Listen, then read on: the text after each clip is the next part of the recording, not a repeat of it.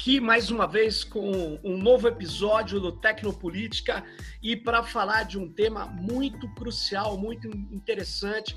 Muita gente pediu para tratar desse tema aqui no Tecnopolítica, é que é o tema do direito ao esquecimento, right to be forgotten, forgotten. E, e nós estamos aqui com o Luiz Fernando Moncal, que acaba de lançar um livro, Direito ao Esquecimento, entre a liberdade de expressão, a privacidade e a proteção de dados pessoais pela revista dos tribunais. E o Luiz Fernando, ele, ele é um non-resident fellow no Center for Internet and Society da Stanford Law School. E ele agora, ele também está aqui no como Relações Institucionais do Nubank, foi coordenador do Centro de Tecnologia e Sociedade, o CTS, da FGV do Rio de Janeiro. Enfim, é formado em Direito pela PUC. Também é, discutiu, tem outro livro, Estado Brasileiro e a Transparência. Enfim, é o cara para a gente discutir esse tema. Muito obrigado aí, Luiz, por estar aqui com a gente no Tecnopolítica.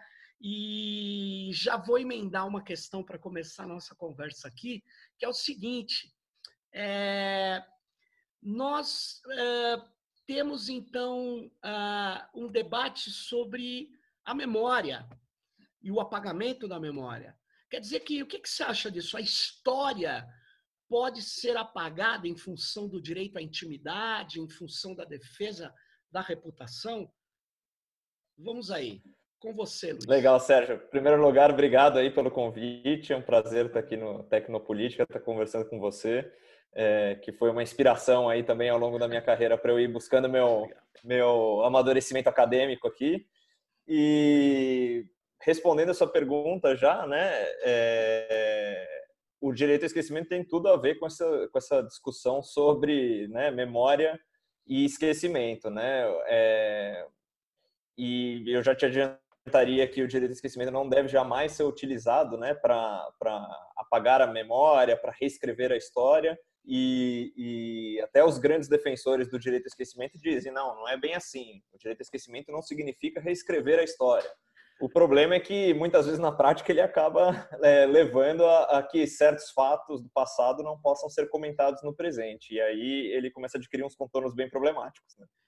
E qual que é, qual que é o, o, Porque, na verdade, o direito ao esquecimento, se eu não estiver enganado, Luiz, ele, ele vira um problema jurídico, a part... quer dizer, ele já era um problema, né? mas ele, ele ganha uma conotação importante com a União Europeia. Né? Acho que foi em 2012, talvez, que teve uma decisão importante que passou a ser tratada até no regulamento geral né, de proteção de dados, e que as pessoas podiam, vamos dizer assim, é, solicitar a retirada é, de algo que elas achassem que não tinha mais a ver com a sua história, né? É, é, a partir disso, a Lei Geral de Proteção de Dados trata também do direito a esquecimento, que veio a ser consolidada depois? É, acho, acho super importante. Um dos grandes esforços que eu fiz aqui no livro foi tentar delimitar melhor o que, que seria um direito ao esquecimento. Perfeito. Porque a gente, no Brasil, a gente não tem ainda uma lei de proteção de dados em vigor, né? Ela está uhum. aprovada, mas ainda não está em vigor. É, e a gente já tem decisões é, no judiciário, né? Na primeira instância, segunda instância, algumas no Superior Tribunal de Justiça já e algumas pendentes de decisão no Supremo Tribunal Federal falando em direito ao esquecimento. E, e e aí é um direito ao esquecimento que não tem nada a ver com aquele que a gente está discutindo na, na, União Europeia, né? Então é, é movido contra emissoras de TV, por exemplo, para não reveicular é, ou fazer novos programas é, sobre crimes que aconteceram no passado. Esse é um exemplo. Olha movida só. contra é, jornais impressos e tem um caso bastante é, relevante que trata de é, um parlamentar, né, o Eduardo Zaratini, que entrou com uma ação é, contra um jornal em Pernambuco para dizer que não tinha se envolvido com, com um episódio de atentado à bomba durante a ditadura. É, então são fatos super históricos, né? Um personagem que é figura pública que conseguiu é, amparo em, é, no judiciário, né?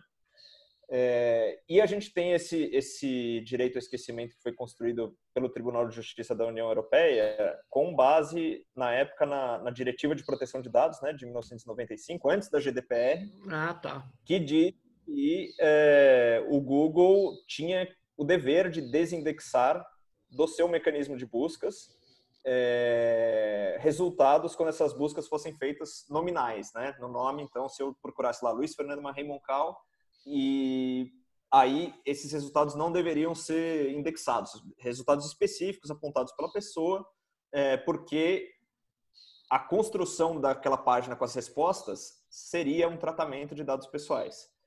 E aí a gente já abre aqui um universo Nossa. de possibilidades, né, de, de como as leis de proteção de dados pessoais podem afetar a liberdade de expressão é, e circulação de informação que é, que é pública. E aí eu posso até falar um pouquinho mais do caso, se você acha que é, que é, que é interessante, mas essencialmente é, ele tratou essa indexação como, como um tratamento de dados e disse que em certas circunstâncias o titular dos dados, né, a pessoa, Sim. pode requisitar é, essa remoção dos mecanismos de busca. E aí a coisa interessante é a informação foi publicada legalmente no passado, continua sendo lista no presente, ou seja, estava lá no banco de dados claro. do jornal foi digitalizado. O Tribunal de Justiça disse não tem que apagar a informação original, não tem que anonimizar a informação original, mas tem que desindexar dos mecanismos de buscas, porque os mecanismos de buscas fazem o tratamento de dados. E aí tem todo tipo de consequência jurídica essa interpretação, que a gente muito provavelmente vai ver coisa parecida ou, ou, ou interpretações semelhantes, né, mas... e ações sendo movidas com base na nossa lei de dados aqui. Luiz, antes da gente aprofundar essa relação aí que você muito bem notou da questão do que é chamado direito de esquecimento e proteção de dados, eu queria aprofundar um, um, um problema, eu vou chamar assim de análise que você faça como, como, como um jurista, vamos dizer assim, né? Discutindo a justiça, vamos, vamos, é, vamos pensar. Vamos supor que eu, que eu tenha cometido um crime no passado, como um cidadão, eu não sou uma figura pública, em hipótese, cometi um crime. Fui preso, talvez, ou não, mas fui punido, paguei o que deveria, conforme o Código Penal, o processo penal, o devido processo penal. Enfim, a rigor, eu estaria é, kits, como dizem por aí, com com a democracia, com a sociedade, com a lei, com a ordem, com o ordenamento constitucional, jurídico. Pois bem, é, aí as pessoas dão busca hoje no, no Google, no, no, Yahoo, etc., e encontram a minha situação pela qual eu fui punido. A minha pergunta para você é do ponto de vista doutrinário mesmo. O que, que você acha disso? Você acha que eu teria o direito de suprimir isso porque eu já paguei o crime que eu cometi, ou a sociedade tem o direito de saber que eu cometi no passado um crime e que já cumpri as minhas obrigações penais, tô, tô, limpo, mas que cometi um crime. O que, que você me diz do ponto de vista da doutrina jurídica aí? Bom, como um bom jurista, eu vou dizer para você que depende. Claro. Né? Mas é, vou te explicar por que, que depende, né? A gente tem, de um lado, o direito da pessoa, né? Que quer proteger sua honra, sua é, reputação, é, sua capacidade de se, se ressociabilizar depois de, né? Como egresso do sistema penal. E a gente tem de outro lado, e a gente é importante dizer, né? Quando a gente fala de crime, crime é uma coisa, é um, é um, é um existe um interesse público em torno dos crimes por natureza, né? Claro. Por isso que os crimes são é, é, perseguidos, em sua grande maioria, pelo Ministério Público, não é a própria pessoa que vai lá como acusador, né? Então, é o Estado processa a pessoa, o criminoso ou, o suspeito, é, para condená-lo. Então, existe a ideia de que o crime está cercado de interesse público. É, então, a gente tem uma, um evento, um fato que está cercado de interesse público de um lado e uma pessoa que quer proteger a sua reputação, sua, sua, né, sua, seu direito de buscar uma vida normal e às vezes até se ressociabilizar é, de outro. É, é, esse, essa ideia de perdão e de reintegração social, acho que um ponto que é importante, que até mapeei ali no livro, eu mapeei quatro grandes argumentos a favor do direito ao esquecimento. Legal. o perdão e a reintegração social ele é um deles. Né? As pessoas têm o direito de errar no passado e de deixar os seus erros no passado e seguir a sua vida adiante. É um argumento que eu acho bastante importante. É, é, não é desprezível, né? Não, a gente, ele, ele tem que ser considerado e aí a segunda parte da pergunta é: existem meios jurídicos para proteger essa essa ideia de perdão e de reintegração social? Existe, né? A gente tem no, no ordenamento jurídico que não existem penas de caráter perpétuo. Então não existe prisão perpétua no Brasil, por exemplo. Perfeito. A pessoa pode ser cumprir a pena e depois se ressocializar. É... Quando a gente está falando de informação, aí eu acho que a coisa muda um pouquinho de figura, porque a gente está falando Será que a gente pode continuar a debater aquele fato ou a, ou a pessoa teria um direito de impedir que, que, que aquele fato seja debatido? E aí eu tendo para o caminho de que isso não deveria ser possível, né? Ainda que eu, é, é, mas aí é uma opinião pessoal minha, né? Mas o ordenamento jurídico poderia, perfeitamente o legislativo poderia passar uma norma e, e dizer que não, que é diferente. E aí a gente, numa democracia, aceita.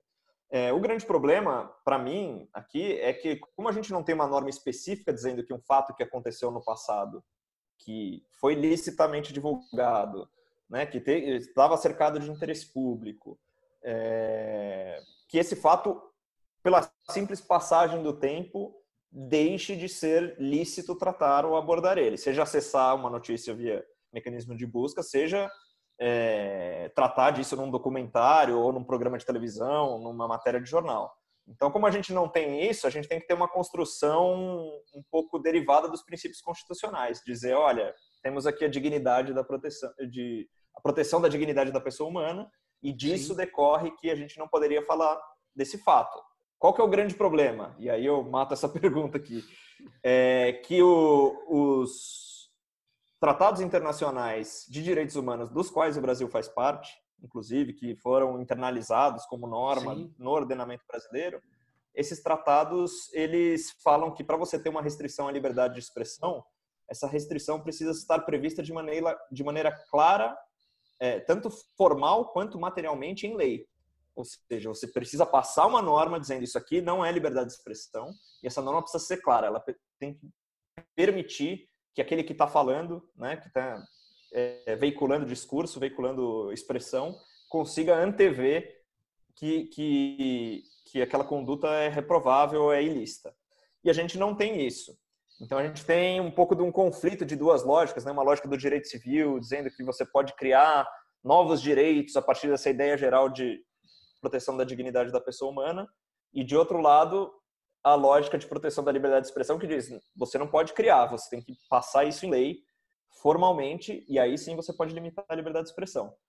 A gente não tem isso hoje, a gente não tem uma lei clara, né? Quando a gente se a gente falar assim meramente com base no, no direito à intimidade, é, eu acho que tem um pouquinho de forçação de barra na interpretação jurídica para você conseguir atender esses requisitos das, das normas internacionais de direitos humanos. É, mas você falou, Luiz, que você mapeou quatro argumentos. Você falou de um. Quais são os outros Isso. três? É, os outros três são o seguinte: tem um argumento que é muito forte, que está inclusive naquele livro do Victor Meyer Schomberger, que Sim. fala sobre direito ao esquecimento, que chama Delete, Delete. Delete, Delete. É, que ele, é, o argumento dele, acho que quase inteiro no livro, é de que com a mudança da tecnologia, a gente tem condições é, ao nosso redor que são diferentes das condições anteriores. Antigamente, a gente, com menos tecnologia, esquecer era a regra e lembrar era a exceção. Ele fala, nossos cérebros são desenhados de maneira que a gente esquece. Então, a gente deixa coisas no passado e pode seguir em frente com a vida. É... E o argumento dele, que é bastante assertivo, né, de que, olha, tecnologia está em todo lugar, as câmeras nas ruas, os computadores é, é, armazenando informações, né, rastreando, perfilando o cidadão. E hoje em dia a memória seria a regra e a, o esquecimento a exceção. E aí o argumento dele conduz para então nós precisamos de um direito, que é o direito ao esquecimento, né, para trazer de novo aquela condição anterior que é positiva de que o esquecimento seria a regra e a memória seria a exceção. Então ele propõe lá, é um livro já um pouco mais antigo, né? ele propõe um prazo de expiração para as informações. Né? Toda vez que você salva uma informação, você vai colocar lá uma, na foto que essa foto dura cinco anos. É, então esse é um argumento. E ele tem problemas porque você sabe, né, Sérgio? É, é, essa, essa ideia de memória como regra ela não é tão verdade assim, não, porque muita é. coisa se perde no meio digital, né? Nossa. né? É, Sem dúvida. Perde seu ponto de acesso, muda de formato e você não consegue acessar. Claro. Então tem essa, essa coisa. Mas os outros dois argumentos são uh, o de descontextualização. Então tem uma parte aí de ciência da informação, né, que fala, olha, a informação tem um ciclo de vida, depois de um certo tempo aquela informação deixa de representar o que ela representava se você colocar só um pedaço da vida do sujeito numa resposta de mecanismo de busca, aquela é, e ver uma, um pedaço da informação fora de contexto, isso vai prejudicar aquela pessoa, a informação vai ser interpretada de maneira problemática. E, então, esse argumento da descontextualização e um argumento de que, que é bem interessante, que eu acho que você, você vai gostar bastante também, Sérgio, que é o de que as pessoas podem se autocensurar no presente se elas acharem que as coisas que elas vão dizer, que elas vão dizer, as condutas que elas vão ter podem ser reprimidas no futuro. Então, como eu não sei qual vai ser o estado da arte e da tecnologia daqui 20 anos, eu não vou entrar na rede social e criticar aquele parlamentar hoje, porque amanhã, sei lá, né, a gente pode ver um estado de vigilância extremamente complicado. É, então é um, um, argumento meio de chilling effects, né, de efeito é, de autocensura nas pessoas. Agora, o, Luiz, é, veja bem, é interessante esse argumento, mas é, é, é, eu utilizei esse argumento contra a lei, é, o chamado AI-5 digital, quando ele uhum. queria acabar com o anonimato. Eu sei que é um pouco diferente Sim. a nossa discussão, mas muitos pesquisadores e ativistas acham que o anonimato numa democracia é importante, porque existe isso que você está falando mesmo. As pessoas uhum. podem uhum fazer uma denúncia anônima, as pessoas podem fazer um comentário anônimo, fazer uma pergunta anônima. E deveriam poder, né? porque cada vez mais isso está sendo questionado. Por quê? Porque exatamente é, você pode viver é, uma retaliação. E a retaliação não é, em geral, contra poderosos. Os poderosos não têm problema com, com. não precisam de anonimato. Quem precisa de anonimato é o fraco. Então, de fato, esse quarto argumento que você fala sobre o direito de esquecimento, ele, ele é, ele é, eu acho que ele é mais forte para defender o anonimato do que o direito de esquecimento, porque veja bem, eu escrevi hoje um comentário, uma crítica. É, é diferente. Você, eu queria apagar esse comentário, essa crítica no futuro, é uma coisa um pouco irrelevante. O, o, o tema que eu trouxe para você era mais complicado. É uma pessoa que quer ter uma dignidade preservada, sendo que ela já cumpriu uma pena, talvez. Né? Eu acho que é, o, é uma, é uma situação limite, diferente dessa, não sei. Porque, mesmo na situação limite, a história ser apagada é um problema, né?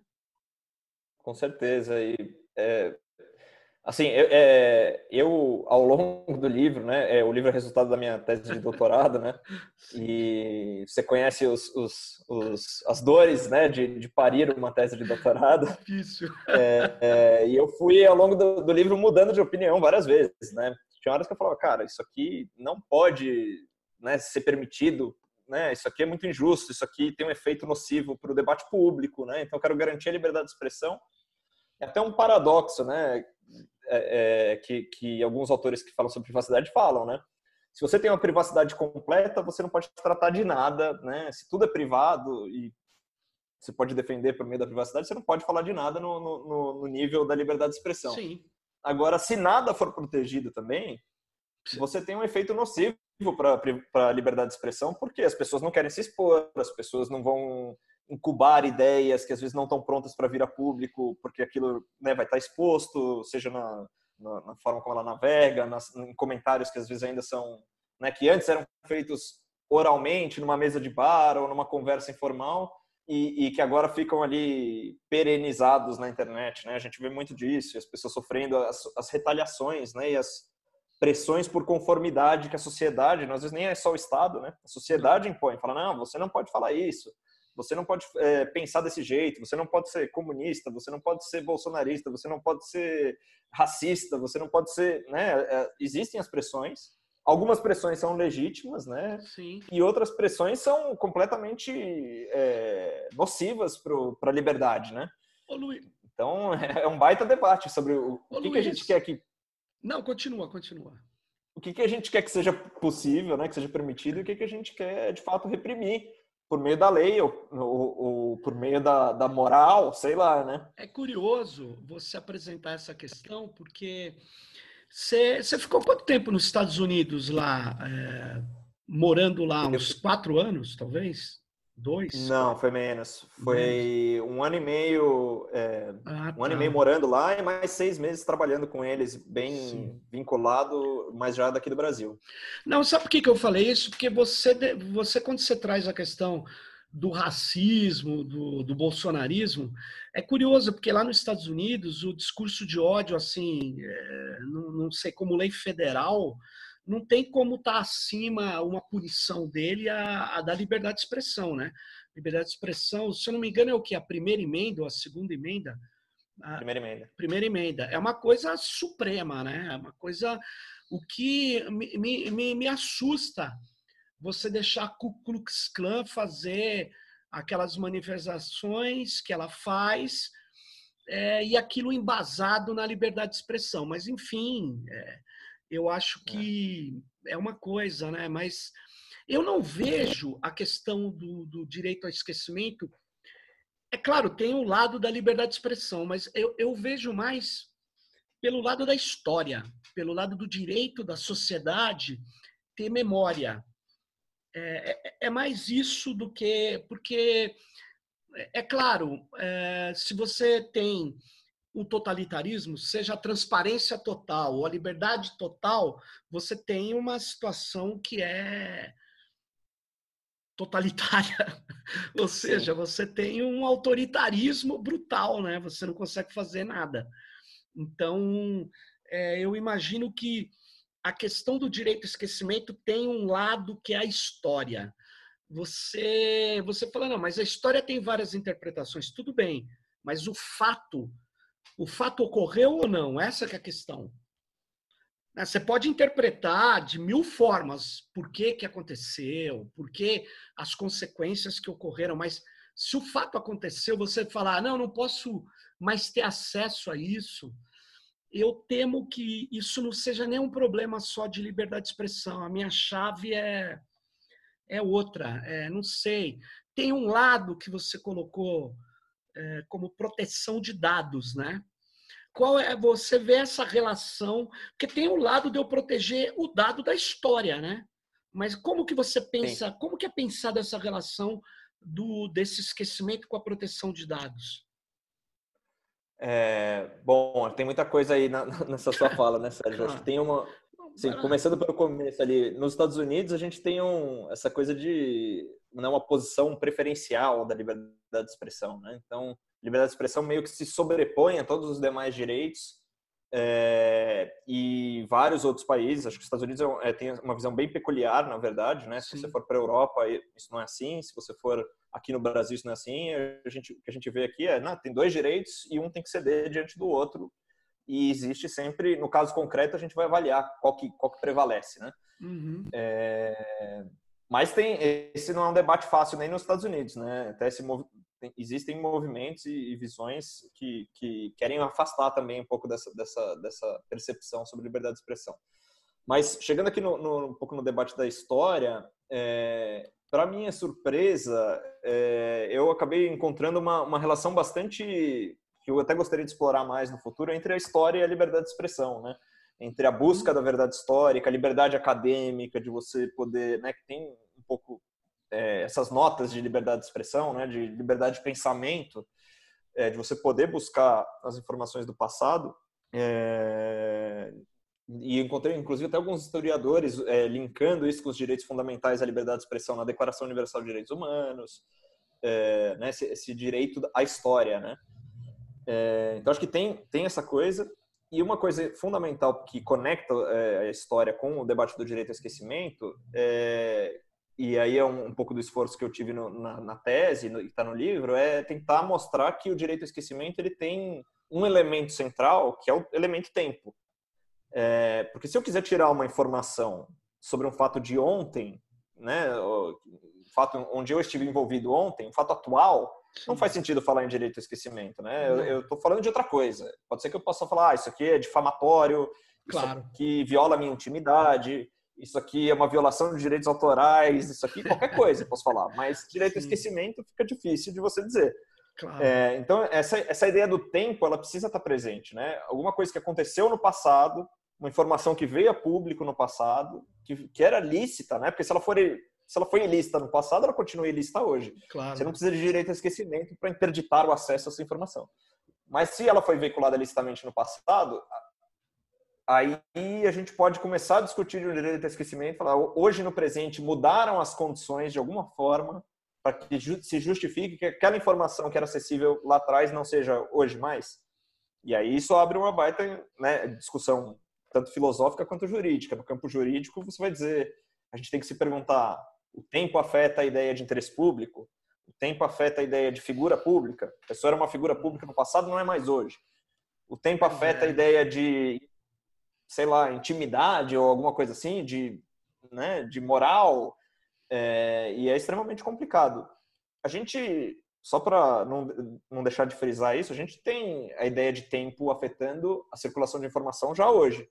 Se você olhar lá a lei de acesso à informação, tem informação que é sigilosa, Sim. mas que depois de um tempo ela, ela é fica pública, né? Claro. Você tem no direito autoral, tem informação que é protegida, e depois de um certo tempo ela cai no domínio público, e aí todo mundo pode utilizar. Então, a gente já tem a ideia de tempo afetando a informação, mas isso está bem definido na lei, e aí a gente tem segurança para dizer né, o que, é privado, o que, não é, o que, é, o que, pode circular e o que não pode.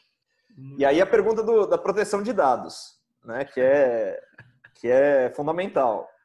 Da forma como o direito ao esquecimento foi construído lá na União Europeia, é, o elemento tempo ele não parece ser a coisa fundamental. O que parece ser fundamental é o tratamento de dados. O elemento tempo aparece ali na decisão, mas até os documentos que posteriormente vêm interpretando o que seria esse direito ao esquecimento, colocam o elemento tempo como um fator a ser ponderado, não como elemento central. Então isso abre um espaço que eu acho perigosíssimo e queria deixar esse alerta aqui, que é o de, de nós começarmos a ver é, o uso da lei de proteção de dados pessoais para remover discurso da internet. Né? Então, fala assim, ah, isso aqui é... Toda vez que você falar de alguém, você está fazendo um tratamento de dados daquela pessoa, porque retweetou, retweetou, né? replicou. O... É, então, é um baita perigo. É... A União Europeia foi por um caminho Lá eles têm um mecanismo de notice and take down. Você deve ter falado já várias vezes disso aqui. No Não falei várias vezes, mas é... gostaria. né? Eles têm um mecanismo de notificação e retirada. Você notifica a plataforma, a plataforma tira o conteúdo. Aqui no Brasil, a gente tem um mecanismo que é de ordem judicial e retirada. Então, você Sim. só pode, né? É, é, o Marco Civil diz que você precisa de uma ordem, a plataforma só é obrigada a remover o conteúdo com uma ordem judicial. Então, se a gente for interpretar as normas da União Europeia e as do Marco Civil, talvez, né, se a gente criar um direito ao esquecimento do mesmo jeito que criou a União Europeia, talvez esse direito aqui no Brasil dependa de ordem judicial. E eu defendo que, se a gente for por esse caminho, ele tem que depender, porque a gente não pode tirar discurso da internet é, com uma base numa mera notificação, né, no risco dos, das plataformas serem penalizadas por apesar, isso, né? apesar da gente estar tá discutindo o seu livro sobre direito ao esquecimento, você abriu uma oportunidade para eu colocar o risco aqui do que eu acho um, um perigo que é a notificação numa estrutura política, social como a brasileira. Porque eu não estou falando em tese, é, não estou dando uma de Immanuel Kant, falando do imperativo categórico. Eu estou falando o seguinte: a nossa história ela é muito peculiar, por exemplo, com os militares, você sabe disso. Os Estados Unidos não têm a nossa história, nem a Inglaterra. Lá no, os militares não tentaram dar golpe de Estado. Aqui você tem uma tradição muito difícil de lidar com essa com essa tradição e tal. E aqui tem uma série de outros fenômenos. Então, imagine se nós formos fazer o jornalismo investigativo, não só em grandes jornais, grandes veículos, mas mesmo os grandes veículos hoje precisam das plataformas para poder divulgar, para atrair audiência para os seus conteúdos, né? As plataformas adquiriram essa relevância numa economia da atenção aí, são nós massivos. E pô, você imagina se o The Intercept estaria de pé com uma reportagem sobre a Vaza Jato se tivesse uma remoção de conteúdo sem ordem judicial. Aí você vai dizer, não, o Moro não é assim, fulano não é assado. Pô, quando você tem que depender da, da ética de um agente que está sendo investigado, nem todo mundo tem ética. Que vai dizer, não, eu vou esperar a investigação, depois me pronuncio, eu não vou interferir. Não. Né? E, e, e eu acho isso muito perigoso no Brasil. E esse alerta que você falou, eu não tinha pensado. Essa relação é gravíssima, né? Porque se você tratar a questão, por exemplo, de um de denúncias ou de reportagens, efetivamente, não precisa ser nem denúncia, sobre determinadas pessoas que passam a ter relevância pública porque elas estão como uma vamos, investigadas ou tá, tá é, um jornal só vai fazer uma reportagem se tiver relevância é, e aí sabe o que acontece eu alegar como foi feito nos Estados Unidos né você deve se lembrar do caso de direito autoral. A Igreja Cientologia falou: putz, é, eu não vou poder alegar que eles estão violando a liberdade de expressão, mas eu vou usar outra lei para tirar o conteúdo. No caso, foi o inverso. Usaram a lei de uh, propriedade né, de dados, propriedade dos e-mails e tal. É, direito de cópia, né, copyright, no caso americano é, para poder excluir um conteúdo, porque se fosse liberdade de expressão, eles não conseguiriam, mas pela lei da propriedade intelectual, eles conseguiriam. Então, esse tipo de luta política feito por mecanismos é, dis, distintos aí, ou não, não ortodoxos, ele, ele é feito porque se existir o interesse de fazê-lo, ele será feito, né? Então, um pouco de lawfare, né, que o pessoal chama, de o uso, o uso do direito como né, guerra por disputa de narrativas e tal. E, é, a gente uma... vê isso todas as eleições, né, Sérgio? Todas as eleições é uma guerra para tirar conteúdo do ar, para obter direito de resposta. É, é, também só ganha eleição quem tiver bem amparado juridicamente também. Ah, não, essa, senão, mesmo bem amparado pode perder, né? Porque, claro, tem uma série, mas sem dúvida, se não tiver um apoio jurídico, já era, né? né? É, e na internet é pior ainda, porque é mais confuso, né? É mais rápido, né? Agora, você. É, é, é, uma coisa que eu não, não, entendi, eu queria que ficasse bem claro. Você falou assim, no começo da nossa conversa, você falou: ah, como um bom jurista, eu vou responder depende, com aquela minha pergunta. Mas, por exemplo, você vê algumas situações do ponto de vista da justiça, não do ponto de vista da regra, tal, que a gente não tem uma lei apropriada sobre isso, né? Mas você, do ponto de vista da justiça, daquele ideal de justiça, você acha possível em algumas situações ocorrer a desindexação nos mecanismos de busca? Você consegue prever alguma coisa assim? com base em direito ao esquecimento só Sim. ou em outras situações também? Não, em outras situações eu assim, até em outras situações ver. Ah, acontece, né? Em outras situações já acontece. Se você tiver uma violação de direito autoral, claro. É, as empresas que são detentoras desse direito autoral notificam é, os mecanismos de busca. E os mecanismos de busca excluem aquele resultado específico, né? É, você lembra do stop sopa? Você lembra do sopa e do pipa? que eram Sim. leis que visavam fazer isso em escala. e a Wikipedia. Uma das grandes. Ah.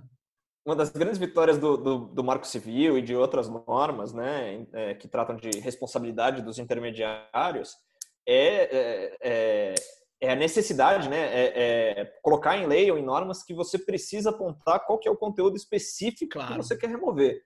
Porque se você falar assim, olha, eu quero que remova é, tudo que fala de. tudo que usa a música do YouTube aqui, ou tudo que usa, né? Qualquer. É, é, tudo que me calunia do, do mecanismo de buscas. Você, na prática, você coloca uma obrigação de monitoramento e filtragem na plataforma. A plataforma vai ter que olhar tudo para saber se ela não está é, infringindo é, essa ordem genérica. Né? Se é uma ordem específica direcionada a uma URL, é, fica mais fácil, né? É, é, até pra, em termos de custos para as plataformas. Mas é, eu tentei separar no livro também o que, que é um direito à desindexação, né? o, que, que é uma ordem de desindexação em outros casos. Então, direitos autorais, isso já acontece, isso já acontece se tiver uma violação da intimidade de uma pessoa, ela pode é, é, mover uma ação lá contra o mecanismo de busca e pedir para desindexar. É, então, desindexação já acontece. É, o direito ao esquecimento, aí conecta um pouco com, com o que a gente estava falando antes, né? Ele, ele acaba se tornando um novo argumento que às vezes serve como, né, uma empresta uma força renovada para aquela pessoa que quer tirar um conteúdo do ar é, porque tem esses argumentos vetores, né? Você pode falar, oh, olha só, a pessoa tem direito à reintegração social, isso aqui, né? Que, que não é só o argumento, os argumentos que já existem. E por ser, tal como construído na União Europeia, é, é baseado na lei de proteção de dados deles, né? Nas normas de proteção de dados deles, é, ele tem um fundamento diferente. Então, se você, com base no argumento de que você quer proteger a sua privacidade, talvez não conseguisse remover um determinado conteúdo, às vezes, com base num direito ao esquecimento, você vai conseguir. Porque aquilo é tratamento de dados pessoais, etc. e tal. E aí é muito interessante olhar para alguns precedentes da União Europeia, é, para esse alerta em relação à liberdade de expressão. Eu encontrei pelo menos duas decisões super interessantes, né? Hum. Uma, uma que tratou, é, tratou como tratamento de dados pessoais é, um, um, post em um blog, né? Então tinha uma, uma senhora lá em, em, uma igreja, ela foi lá e falou: Ah, fulana aqui da nossa igreja não vem trabalhar porque quebrou o pé. É, mas se vocês quiserem falar com ela, o telefone dela está aqui. É, nossa. E, e, isso foi considerado tratamento de dados pessoais é, inclusive de dados de saúde, né? Porque informou que ela quebrou o pé. É, e teve um outro caso que eu acho até mais grave, que é de um pedido de acesso à informação de pessoas que estiveram em uma reunião, né, representantes de empresas que estiveram numa reunião com representantes do governo. Então, uma atividade de, de lobby, né, de, de, de normal, perfeitamente jurídica, é, lícita, só que o governo falou: olha, eu não vou te dar esses dados porque isso significaria um tratamento de dados pessoais. E aí é, essas informações foram omitidas e o próprio Tribunal de Justiça da União Europeia é, entendeu que aquilo seria um tratamento de dados pessoais. Então, uma, um, um tipo de accountability que é fundamental para a sociedade, né? Quem fala com, com, o governo, quem vai pedir coisas para o governo, é, foi interditado por meio da ideia de proteção de dados pessoais. E uma coisa fundamental é aí é outro, outro aspecto fundamental, né? O direito ao esquecimento ele passa muito por, pelas agências de proteção de dados, né? Por um caminho que é paralelo ao do judiciário. Ele não é um juiz de direito que tem todas as suas garantias de imparcialidade, né? Inamovibilidade, né? É, são às vezes agentes que não têm completa independência em relação ao Estado né? e ao governo de turno que muitas vezes vão decidir, ah, isso aqui é uma violação de proteção de dados. E se a gente empoderar esses agentes para para às vezes pode ser uma agência que não seja nem autônoma, né? Pode ser um departamento dentro de um ministério que tem essa claro. prerrogativa. A gente vai ter é, uma, uma nova forma de controle de discurso e aí isso pode ser bastante e Você sabe que você apontou agora uma coisa que eu nunca gostei dessa dessa autoridade de proteção de dados é, e o conselho dela totalmente indicado pelo Poder Executivo. Isso é um absurdo. Eu acho que você fala, tem alternativa? Tem. Por mais que o modelo do Comitê Gestor da Internet seja um modelo que não é paritário, cada setor que o compõe, os quatro setores que o compõem, mas o, tirando o governo, que sem dúvida indica os seus membros, os outros três setores, a, o empresarial, acadêmico e o, e o setor da terceiro setor, é, são os próprios entidades que se cadastram que elegem isso. Eu acho que isso, isso é muito mais correto para poder manter né, a pluralidade necessária, porque você faz um multi-stakeholder ou multissetorial e o governo que indica. Então, ele indica, claro, ele faz uma média aqui ali, mas ele, ele pende demais para o gestor de plantão, para aquela força política que está de plantão. Né? Então, eu acho complicado isso. É, você, tem, você lembrou a questão das, da autoridade que não entrou, que não foi montada ainda no Brasil, etc. Mas quando ela for, ela tem um, ela tem uma dependência do poder executivo muito grande, mais do que deveria, né? Então eu é, acho que de liberdade de expressão, eu acho até que se eu, se eu tivesse todos os poderes na minha mão, fosse o Sim. déspota esclarecido, né? é, eu, eu, eu acho que tem uma solução para isso, né? E acho que o judiciário pode dar essa solução pelo menos para a liberdade de expressão. E é o caminho que eu aponto no livro. Uhum. É, no livro eu falei, a gente não precisa seguir o modelo da União Europeia. A gente pode até, eventualmente, criar um direito ao esquecimento com base, né, um, um, algo parecido com base na proteção de dados, só que é, a gente pode é, empoderar o judiciário para fazer isso. O judiciário já está empoderado aqui no Brasil por meio do Marco Civil. Né? Então, toda vez que a gente for falar de liberdade de expressão, essa é uma questão que tem que passar pelo judiciário. Se a gente está falando, olha, você está fazendo aqui um tratamento de dados de CPFs para um fim qualquer, não tem discurso envolvido, não tem, não é liberdade de expressão, eu fico mais confortável de deixar isso a cargo do, de uma agência, tem um órgão administrativo que decida, né? Ah, você infringiu a norma aqui, uma multa aqui e tal. Quando a gente está falando de liberdade de expressão, ficar no, a, a, a, mercê, vamos dizer assim, né? Ou, ou sujeito a, aos hum. humores de um agente administrativo é, que não seja do judiciário, eu acho muito complicado e acho até que não estaria 100% é, alinhado com as obrigações internacionais que o Brasil assumiu, né? Não, eu concordo com você, mas é que eu acho que além do para, para além do Estado, o judiciário é um órgão do Estado, né? Eu diria assim, é, você poderia ter um, algo mais arejado, que, que participe a sociedade. É, porque a pluralidade ajuda a garantir a diversidade do discurso, é isso que eu quero dizer. Eu sei que isso é difícil na realidade atual do Brasil, é, mas é, a gente precisa pensar para avançar nisso. Concordo plenamente. Numa situação como a que temos, é, liberdade de expressão é o judiciário que tem que, com o devido processo legal.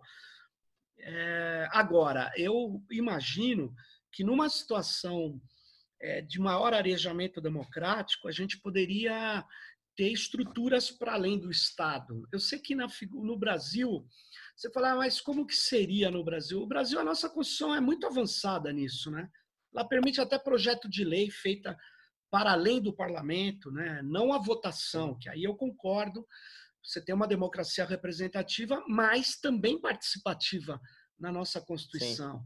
Então, eu, eu, no tema das, das agências né, reguladoras, é, essa é uma demanda antiga. Né? Eu lembro da época que eu trabalhei lá no IDEC. No Enfim, IDEC, a, a, participação dos consumidores nas agências, na Anatel, na Agência Nacional de Saúde, né? Você ter a, aquela visão complementar é fundamental, senão a, assim, a gente precisa amadurecer no sentido de que ter os participantes na mesa, né? favorece você elaborar melhores políticas públicas. Perfeito. E não a ideia de que se a gente excluir as pessoas, a gente vai ter um caminho mais fácil, mais ágil. Ah, né? sem dúvida.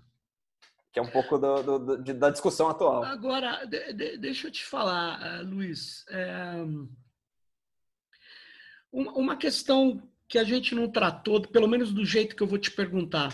Você acha, quer dizer, eu não, não tenho nenhum problema com passado nem nada é uma discussão paralela a essa que a gente está fazendo, mas é uma pergunta que eu tenho uma dúvida. Você acha que eu tenho o direito de não ter o meu nome armazenado nos servidores do Google, por exemplo?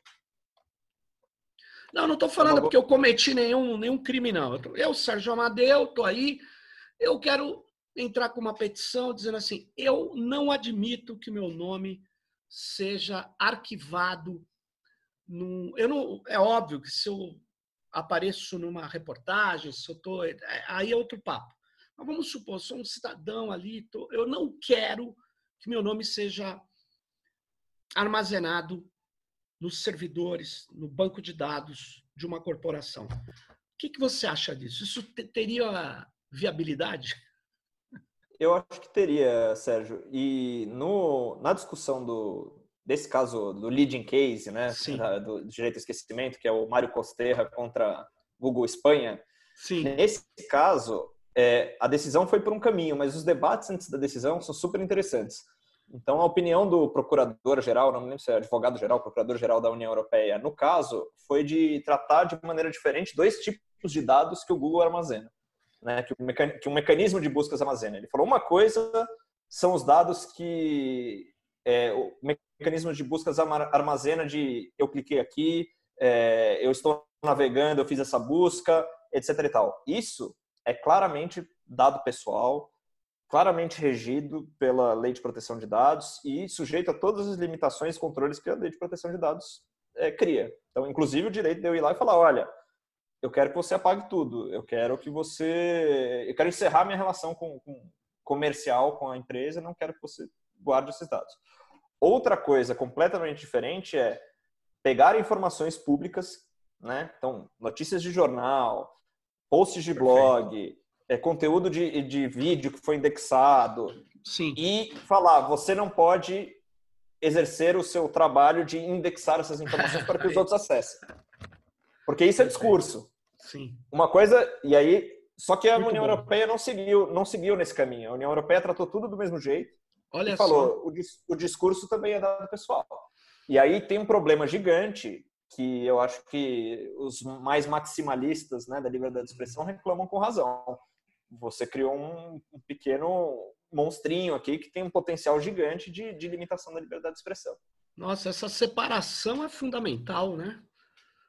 É muito bem colocado isso que você falou, porque uma coisa, metadados, dados, eu posso chegar lá e, e falar que eles não têm o direito de armazenar. Agora, uma matéria sobre uma ação que eu fiz, sei lá, que o jornal cobriu um blog, etc., é um absurdo. Ele, não, aí Aí é o que eu estava falando, que, que eu vejo o problema é o problema da história. E por que, que a história? Eu sei que os historiadores não acham isso tão relevante, mas acho que a história é extremamente relevante, ainda mais nesse momento onde a desinformação quer suspender a realidade, sabe? Onde é, eu nunca fui um defensor habermasiano da modernidade, uma obra inacabada, mas eu queria dizer o seguinte: é, é, com os meus impulsos pós-modernos, mas eu queria, ou pós-estruturalistas, eu queria só dizer o seguinte: eu quero pós, mas não pré. Eu não quero voltar à ideia da violência pura superando a análise factual baseada na razão, né? Ou seja, Sim. o que está acontecendo quando você suprime a história, você impede uma análise dos fatos, né? Eu acho complicado, eu acho complicado essa, essa questão. É, além da liberdade na... de expressão. Mas diga. Eu estava na, na é, esses dias teve a live da editora, né, da editora Sim. RT, fazendo o lançamento do livro. E uma das perguntas que eu recebi na, na live foi sobre o que está acontecendo nos Estados Unidos, no contexto do Black Lives Matter e a derrubada das estátuas, né? E aí, é, se, isso, se isso tinha de alguma forma relação com o direito ao esquecimento, né? Então é um fato do passado, as pessoas querem, estão de certa forma querendo reescrever a história, né? É, e, e, uma das coisas que eu que eu coloquei, até está aqui entre os argumentos do direito ao esquecimento, nessa ideia de descontextualização, eu acho que nas teorias de liberdade de expressão você tem umas respostas é, razoáveis para isso, né? Então assim, você acha que aquela estátua do confederado lá nos Estados Unidos ela é uma ela é problemática? Você não precisa destruir ela, você pode colocar ela no museu, você pode colocar um banner gigante atrás e falar: nos anos tal, a gente teve uma história muito triste nesse país, de racismo, de não sei o que lá. Claro. É, e aí você contextualizar a informação, é o mesmo debate que a gente teve quando, quando a obra do Hitler foi, é, caiu em domínio público, né? Se poderia ser editado a minha luta do Hitler de Sim. novo ou não. E quem faz a edição com responsabilidade contextualiza, fala, olha, isso aqui é uma é um ideário que justificou as maiores barbaridades do mundo e por isso ele merece ser interpretado com muita crítica, né? Não é para você ler o livro e sair achando que você, né? É, é, interpretá-lo de maneira crítica. Então essa parte da contextualização, eu acho que ela serve melhor para a gente tratar da história, reinterpretar a história, se isso for o caso, né? É, os vencedores, né, escrevem a história, mas às vezes a gente pode reinterpretar e falar, olha, é, não é bem assim. Sem dúvida. Agora, por exemplo, colocar aquele Borba Gato de Santo Amaro aqui em São Paulo no museu, acho que nem vale a pena, viu? Porque é muito é. feio, é muito feio, não tem valor. A gente pode verdade... colocar um banner ali atrás, né, dizendo, olha... É que é muito feio. É o um... pessoal tira sarro do Borba Gato. Não, mas é que o Borba Gato é o caso limite. Além de ser um, é. um matador de índio, ele tem um é, é, mas aqui não dá para começar, porque o palácio do governo se chama Palácio dos Bandeirantes, né? O, a é. capital bandeirante. É uma coisa. É claro, e existiu, eu não quero apagar isso da história, mas sim, o contexto pode ajudar. Menos na estátua do Borba Gato, porque ela é muito feia. É um problema de estética.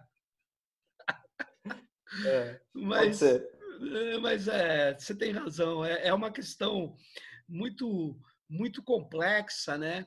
Eu, por exemplo, fiquei muito assim irritado quando, não sei se você se lembra desse fato, o Talibã, quando ganhou o poder no Afeganistão, ele, ele destruiu monumentos né, na montanha dos budistas, que eram coisas milenares assim. É claro, isso é um problema. Agora, eu também entendo a revolta contra os signos da, da do racismo, da opressão, que, e que são coisas que precisam é, ser medidas, né? E aquela é, estátua. São feridas que, abertas ainda. É, que, aquela estátua que caiu no Rio pode ser posta no museu ali, com toda a contextualização. Mas, talvez tirar da praça pública seja interessante. Mas eu entendo a, a a, é, são, a são temas que a gente precisa discutir, né? É. A gente precisa muito discutir esses temas, porque e outra... a gente não pode deixar símbolos que, que simbolizam né, é, opressão e tal, é, é, simplesmente expostos de maneira pouco crítica, né? Assim, acho que a gente Sim. tem uma discussão para fazer. Eu acho até que o pessoal que derrubou no, no, afã da luta contra o racismo, se num outro momento, né, você discutir, ó, vamos pôr essa, esse, esse capitão do mato aqui, esse caçador de escravos no museu para para mostrar a história, para é como Auschwitz, né? Você tem lá, olha o que, que fizeram nessa desgraça. Eu acho isso, uhum. isso as pessoas concordariam, sabe? Assim, é, por quê? Porque é, a memória eu acho fundamental da história. Eu tenho essa, essa questão que a história é muito importante, os fatos são importantes, porque senão a gente perde o parâmetro da, do convívio né, social. Mas, pô, Luiz, eu agradeço muito você ter participado aqui. Eu quero dizer que aprendi muito aqui com essas questões.